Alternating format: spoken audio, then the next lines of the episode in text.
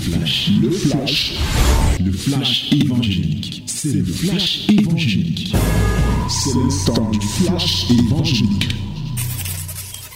Voici le temps de la parole. Voici la minute de la vérité dans Fraîche Rosée. Bien-aimés, sois attentifs ce matin. Nous allons lire la Bible. Lisons le psaume 41. Psaume 41. Nous allons lire du verset 2 au verset 4. Psaume 41, 2 à 4. My beloved, this is the time of the word. Let us read in Psalm, in the book of Psalm, chapter 41, from verse 2 to 4. We are going to read it together in the mighty name of Jesus. 1, 2, 3. Un, deux, trois, lisons tous ensemble. Heureux celui qui s'intéresse aux pauvres. Au jour du malheur, l'Éternel le délivre. L'Éternel le garde et lui conserve la vie. Il est heureux sur la terre. Et tu ne le livres pas au bon plaisir de ses ennemis. L'Éternel le soutient sur son lit de douleur. Tu le soulages dans toutes ses maladies. Amen. Bien-aimés, ce matin, n'oubliez pas, d'abord, nous venons de commencer l'année, donc tu ne dois pas oublier notre fil conducteur. Cette année, nous avons dit, le thème qui va nous conduire, ce sera dans une nouvelle dimension de la foi, progressons dans le travail de Dieu. La première étape que nous sommes en train de faire, c'est avoir une nouvelle dimension de la foi. Donc, on va chercher cette année à bâtir une nouvelle dimension de la foi. Et nous savons que si ta foi atteint une autre dimension, elle va se ressentir dans le travail de Dieu. Parce que plusieurs ont fait le travail de Dieu sans la foi. C'est pourquoi ils n'ont pas eu de fruits. Et nous avons donc commencé à bâtir notre foi en prenant, parce que la foi touche tous les aspects de la vie. Dans les deux premiers jours, nous avons parlé de la foi en rapport avec la guérison des malades.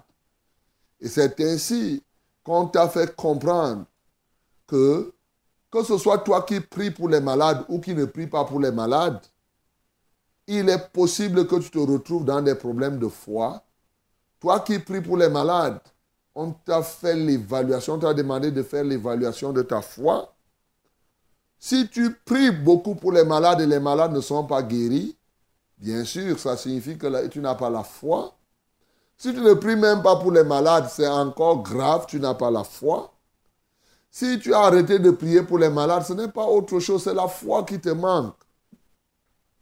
Et aussi pour les malades pour qui on prie, si toi, on prie pour toi et tu n'es pas guéri, c'est un problème de foi. Tu n'as pas la foi. Tu vois? Et on a vu aussi que l'une des manifestations concrètes de l'absence de foi, c'est la prospérité des pharmacies. Donc, plus les gens n'auront pas la foi, plus les pharmaciens vont se faire beaucoup d'argent. C'est pour cela que vous voyez maintenant l'un des grands business qui est ici dehors, c'est les, les services, les hôpitaux, les cliniques, surtout comment vous appelez ça, les laboratoires, tout ça là, il y en a plein à gauche et à droite. Ça, c'est la preuve même que les gens n'ont plus la foi. Voilà. Tu as compris ça? Parce qu'aujourd'hui, même ceux qui disent qu'ils sont enfants de Dieu sont abonnés dans l'achat des médicaments. Et je vous ai fait comprendre hier qu'il y a un vaccin infaillible et même un sérum total. Je vous ai dit, ça s'appelle la foi. La foi t'aide à ne pas tomber malade. Et si par hasard tu tombes malade, la foi te guérit. Voilà ce que je t'ai dit. Et je veux que tu retiennes ça très bien, une fois pour toutes. Plus ta foi va augmenter, tu vas voir, tu seras en santé. Et ce n'est pas, ça sera la santé physique, biologique, ça sera la santé spirituelle, ça sera la santé psychologique, mais ça sera aussi la santé sociale. Et ce matin, donc, je veux parler de la foi et de la santé sociale, la santé socio-économique. Voilà. Bien-aimés, ils ne sont pas nombreux qui savent que rester célibataire quand on veut se marier est une question de foi. Ils ne sont pas nombreux qui croient que demeurer en chômage alors qu'on veut travailler, on est engagé, c'est un problème de foi. Les gens se battent pour attraper les sorciers au village. On m'a bloqué au village. C'est ma famille, c'est elle et c'est elle. Ce matin, je veux justement te montrer que sans dédouaner ce que les sorciers font, sans dédouaner tout ce que l'ennemi peut faire, au fond, si tu avais la foi, ça devait renverser tout ce que l'ennemi a fait et tu devais rentrer dans la destinée de Dieu. Voilà ce que je veux te démontrer ce matin. Au travers de ce témoignage du psalmiste David, il nous dit que nous sommes heureux, ceux qui s'intéressent aux pauvres. Nous connaissons bien les avantages. Il dit, au jour du malheur, l'Éternel le délivre. L'Éternel, oui, le garde et lui conserve la vie parce que tu t'occupes des pauvres. Il est heureux sur la terre. Regardez une source du bonheur. On a parlé du mariage tout à l'heure, j'en reviendrai. Mais je commence même d'abord par s'occuper des pauvres. Il est heureux sur la terre. Et qu'est-ce qui se passe? Tu ne le livres pas au bon plaisir de ses ennemis. Qui sont tes ennemis? Voyez-vous, regarde, par exemple, tes ennemis peuvent être ceux qui ne veulent pas que tu te maries. Mais si Dieu te livre au bon plaisir de tes ennemis qui ne veulent pas se marier, que tu te maries, il y a quelque chose. On peut trouver ici l'origine. Certainement, c'est parce que tu ne t'occupes pas des pauvres, par exemple. Et la Bible dit que l'Éternel le soutient sur son lit de douleur, tu le soulages dans toutes ses maladies. Pourquoi les gens peuvent rester malades? On prie, ils ne sont pas guéris. En voici une solution, une raison. C'est qu'ils ne se sont pas occupés des pauvres. Mais au fond, pourquoi les gens ne s'occupent pas des pauvres? Souvent, c'est une question de foi. Il sait bien qu'en s'occupant des pauvres, il a tous ses avantages. La guérison est là. Il a la victoire sur ses ennemis. Il est heureux c'est une source de bonheur. Mais tu ne t'occupes pas du pauvre. Parce que tu ne crois pas. Parce que tu n'y as pas la foi. Et n'ayant pas la foi, donc, tu ne vas pas faire ce que la Bible dit. Et tu ne vas pas faire ce que la Bible dit. Et les conséquences vont donc t'atteindre. Ce matin, mon bien-aimé, je veux que tu aies une nouvelle dimension de la foi qui va t'aider à t'occuper du pauvre qui va t'aider à penser à la misère des autres. Quand bien même tu pourrais être misérable, en passant, on n'a pas dit que le pauvre ne pas s'occuper du pauvre. Tout ce qui s'occupe, le pauvre qui veut être euh, euh, heureux, va aussi s'occuper du pauvre, selon la mesure de la grâce que Dieu lui a donnée. Mais si toi tu restes là, ça ne te dit rien, bon, tu es devenu cupide, ton cœur est devenu dur, mais tu crois que ça vient d'où? C'est un problème de foi. C'est parce que tu n'as pas l'entière foi que de telles choses se passent. Ça, c'est le côté économique, c'est le côté misère. Maintenant, passons au côté du mariage. Le célibat, c'est un problème social. Bien-aimés, nous avons déjà parlé ici des causes du célibat, ou bien des problèmes qui peuvent se situer dans les foyers. Parlons d'abord même du célibat. Je veux entendre par célibataire ici quelqu'un qui est engagé à se marier, qui a l'âge de se marier, qui peut même avoir les moyens ou pas, mais vraiment il ne parvient pas à trouver sa femme, il ne parvient pas à trouver le mari qu'il faut. C'est là le célibataire. Ce n'est pas le jeune homme qui est là, bon, lui, il est encore jeune, bon, il n'a même pas l'intention de se marier, ou bien, bon, il prévoit que je vais me marier dans cinq ans, bon, celui-là, il est encore, il est seulement un jeune non marié, il n'est pas encore un célibataire. Voilà. Donc, prenons ce cas. La Bible nous donne les causes, par exemple, du célibat. Dans Jérémie 25, le verset 10, Dieu ceci, qu'il va faire cesser les cris du fiancé et de la fiancée. Pourquoi? Parce qu'il l'avait dit aux enfants d'Israël des paroles, il leur a donné des instructions et cela n'avait pas réalisé. Et il a donc décidé que si vous ne faites pas ce que je vous demande de faire, l'une des punitions que je vais vous donner, c'est qu'il n'y aura pas les mariages. Première source, c'est-à-dire Dieu lui-même. C'est-à-dire il y a des gens qui sont célibataires parce qu'ils croupissent sous la punition de Dieu. Il y a des gens, Jésus nous a enseigné dans Matthieu chapitre 19, la source du célibat. Il dit qu'il y en a qui sont célibataires depuis le ventre de leur mère. C'est-à-dire c'est héréditaire. Il y a des familles où tu nais, toi une fille, c'est totalement dans votre famille que vous ne devez pas aller en mariage. Soit parce que c'est un pacte qui a été signé, soit parce que c'est un lien qui existe. Ça, c'est une autre source de, du célibat. Une autre source, une autre cause du célibat, il dit qu'il y en a qui sont célibataires du fait des hommes. A dit, c'est les hommes qui te rendent célibataire. Oui, les hommes peuvent faire que tu ne puisses pas te marier, comme d'ailleurs vous-même vous savez.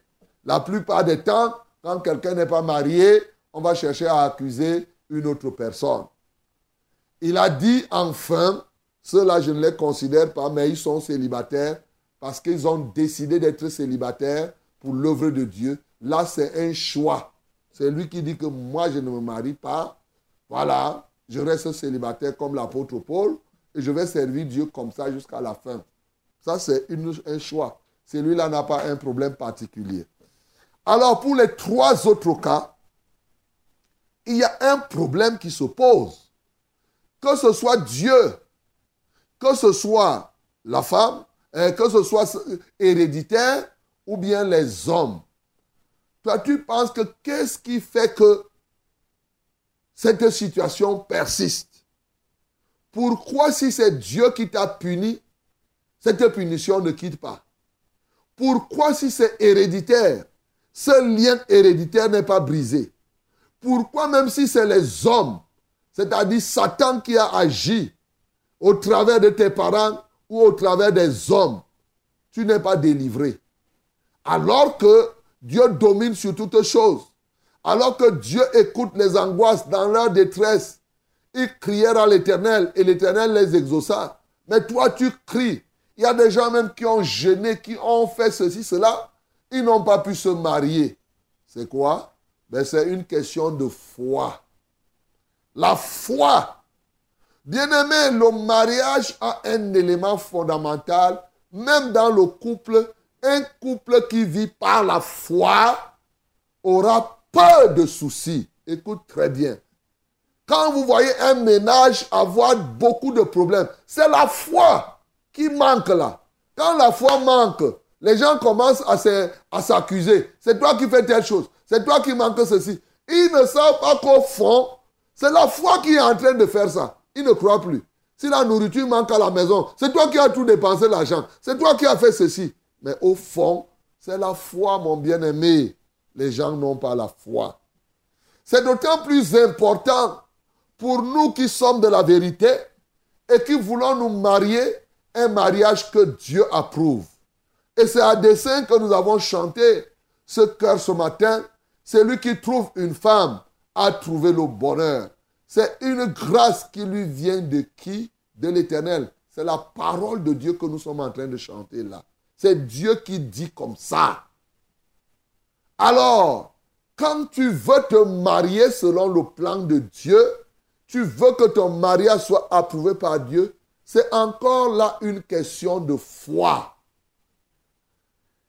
puisque nous avons enseigné que le mariage n'est pas un fait du hasard, ce n'est pas une chaussure. Quand vous partez acheter la chaussure au marché, vous arrivez, vous prenez une paire, vous essayez, vous dites que c'est beau, c'est beau. Oui, ce n'est pas beau, tu enlèves tes pieds, tu continues.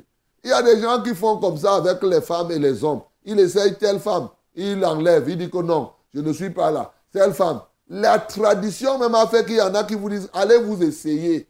Vous habitez pendant 5 ou 10 ans et après, vous faites le mariage. Là, ce n'est pas ça le plan de Dieu.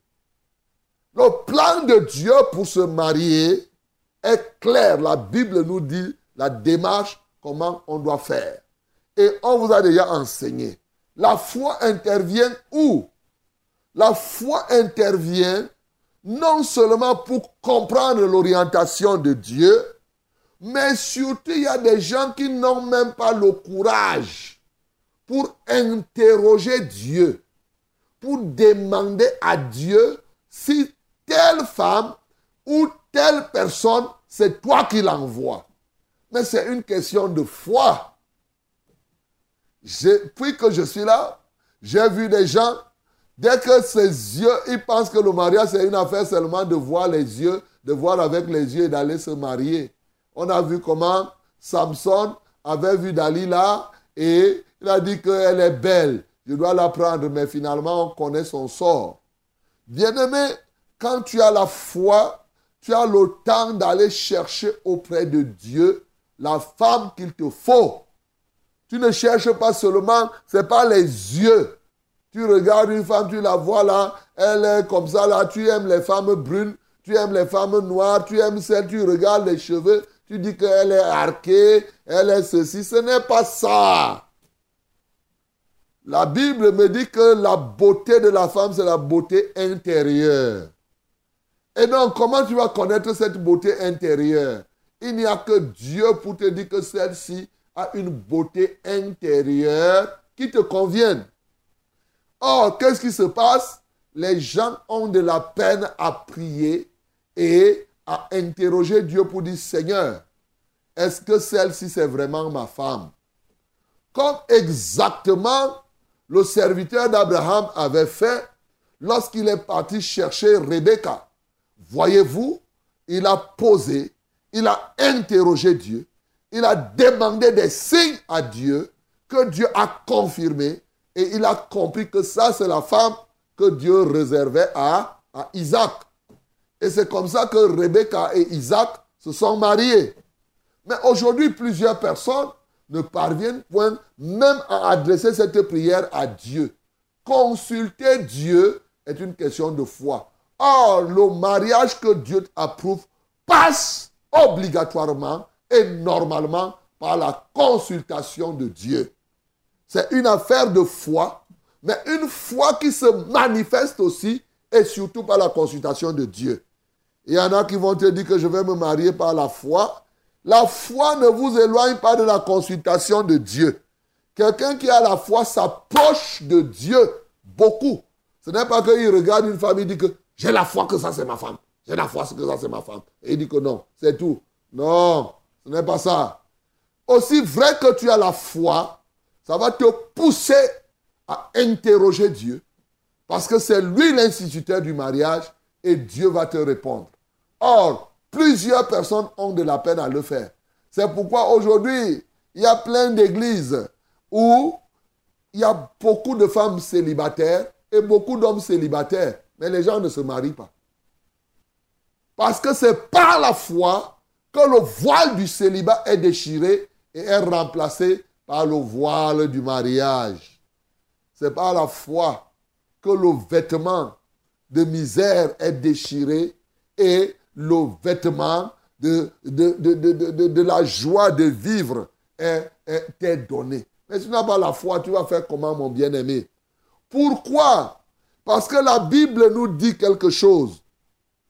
Dans Matthieu, chapitre 22, le verset 21, c'est ce que la Bible, dans Matthieu, chapitre 21, autant pour moi, le verset 22, Matthieu 21, le verset 22, lis toi-même.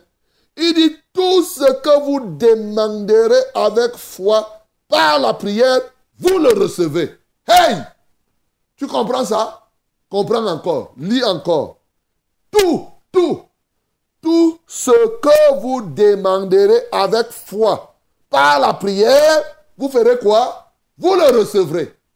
Mais, mais, mais, mais, mais, donc si tu as passé ton temps à demander le mariage par la prière et tu n'as pas reçu, c'est moi qui dois tirer la conclusion. Mais toi-même tire ta propre conclusion. Il a clairement dit, tout ce que vous demanderez avec foi, par la prière, vous recevrez. Donc, comme tu as longtemps demandé, demandé, demandé, jusqu'à pour certains, ils se sont même découragés. C'est parce qu'il t'a manqué la foi, la dimension de la foi. Écoute très bien. Je ne cesserai de te dire, la foi a des dimensions et des dimensions. Tu peux avoir la foi pour être sauvé sans avoir la foi pour te marier comme Dieu veut. Tu peux avoir la foi pour être guéri sans avoir la foi, par exemple, pour débloquer, euh, pour avoir un emploi. Donc, parce que la foi a une multiplicité de dimensions.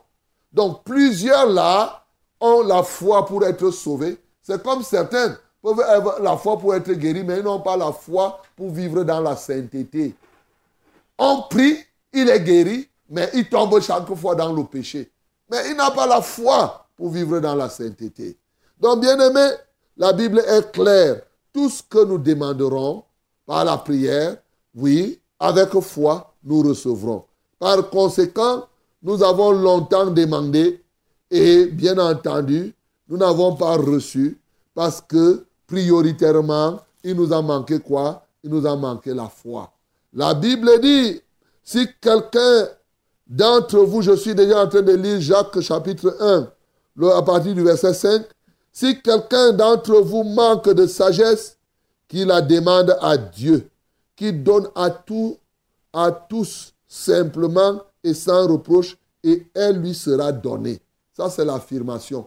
C'est-à-dire qu'au côté social, même l'école, il te manque la sagesse. Même la sagesse pour pouvoir te marier. Même la sagesse pour pouvoir travailler. Si tu manques cette sagesse, demande. Et la Bible conclut, et elle lui sera donnée. Mais sous quelles conditions? Il dit, mais qu'il la demande avec foi? La conclusion, c'est quoi? Il faut demander avec foi. Et celui qui demande avec foi va recevoir. Sans douter, bien sûr. Car celui qui doute est semblable à un flot de la mer, agité par le vent et poussé de côté et d'autre. Il dit, qu'un tel homme ne s'imagine pas qu'il recevra quelque chose du Seigneur. Quelqu'un qui n'a pas la foi ne doit même pas s'imaginer qu'il va avoir tout ce qu'on obtient du Seigneur. Ça, il faut la foi pour obtenir ça. Tu veux le mariage? Si tu n'as pas la foi, qu'un tel homme ne s'imagine pas qu'il va recevoir du Seigneur quelque chose. C'est ce que la Bible te dit, mon bien-aimé. Plusieurs personnes partent te demander les choses à Dieu. Si tu n'as pas la foi, il vaut mieux rester tranquille. Oui. Ce sera la confirmation même que tu n'as pas la foi. Tu perds le temps là, tu remues les lèvres pour rien. Tu es là, Seigneur, je prie. Tu, tu blagues même avec qui? Tu te moques de toi-même, mon bien-aimé. Donc aujourd'hui, tu ne peux pas rester sans avoir la foi. Je suis ici pour te communiquer la foi. Et ce n'est pas pour autre chose. Quand je te parle comme ça, là, c'est pour que tu reçoives la foi. Parce que la foi vient de ce qu'on entend. Comme tu m'entends là, tu es en train de recevoir comme ça là, comme je te parle là, les paroles qui viennent de ma bouche là sont des paroles qui contiennent la foi. Il faut croire tout simplement à cela et c'est tout. La foi va être en toi et cette foi-là, tu vas la manifester. Mon bien-aimé, il est temps pour toi d'avoir donc une dimension de la foi. Parce que vous savez, il y a des esprits responsables dans le camp de Satan qu'on appelle couramment les esprits sociaux. Alors, qui sont, qui sont de nature téméraire, il te faut la foi justement pour les renverser, pour les terrasser. Si tu pas la foi, tu vas faire comment, bien-aimé? Alors, ce matin, je suis heureux de te dire Jésus-Christ est mort. Il est ressuscité.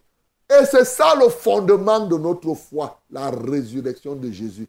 La puissance qui a ressuscité Jésus. La Bible dit dans le livre de Corinthiens, afin que notre foi ne soit pas fondée sur la sagesse des hommes, mais sur la puissance de Dieu. La capacité de Dieu, la puissance de Dieu, c'est la capacité de Dieu à faire, la compétence, la qualification de Dieu. Dieu est qualifié. Il a toute la puissance pour te libérer de n'importe quel démon, n'importe quelle association qui te bloque, qui empêche que tu ne puisses te marier, n'importe quel rassemblement qui pourrit ton foyer, Dieu peut te délivrer de cela. Oui, cette puissance qui a ressuscité Jésus-Christ entre les morts, lorsque cette puissance vient agir en toi, rien ne peut résister à cette puissance. Reçois la foi ce matin, reçois cette dimension de la foi qui te permettra désormais d'avoir un impact sur le plan social. Aussi bien pour toi qui pries pour les célibataires et surtout pour tous ceux-là qui connaissent des problèmes sociaux. Que le nom du Seigneur Jésus-Christ soit glorifié. C'était le flash, le flash évangélique. C'était le flash évangélique.